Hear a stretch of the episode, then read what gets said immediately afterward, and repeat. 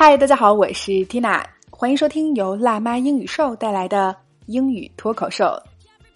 来继续本周的口语话题，和钱有关那些事儿。在和朋友小聚后主动买单是讲究人的最佳体现啊。那么今天的脱口剧，我们就来说说买单。一起来看。It was great to catch up with you, David. Here, let me get the bill. It was great to catch up with you, David. Here, let me get the bill. OK，老规矩，我们先来拆开分析。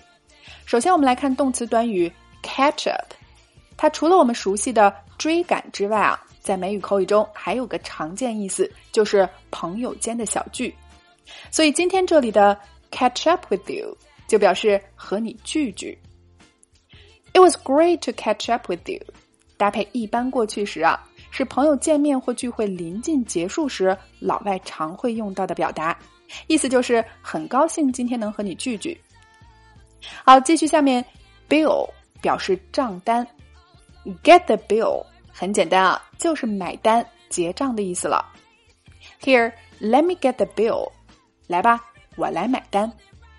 哎，和朋友小聚后，礼貌大方的说上这样一句话啊，这么讲究的朋友，谁会不爱呢？那我们整句连起来试一下。It was great to catch up with you, David. Here, let me get the bill. One more time. It was great to catch up with you, David. Here, let me Get the bill，很高兴能和你聚聚，大卫。来，我来买单。OK，今天的脱口剧我们聊了朋友小聚以及买单的地道说法，你搞定了吗？来试着大声跟读至少二十遍，并尝试背诵下来，在我们的留言区默写打卡了。那对于想要重拾信心、掌握一套从零开始、六个月内学习一门外语的正确方法。Tina 向各位推荐由国际著名的语言学家、曾登上过 TED 平台的著名讲者 Chris 老师亲授的课程，六个月教你学一门外语，四十二节英语学习方法视频课，仅需九十九元就可以永久收看了。那么欢迎关注微信公众号“辣妈英语秀”，回复“语言大师”四个字就可以免费试看第一节课。相信仅是试听课啊，就能让你受益匪浅。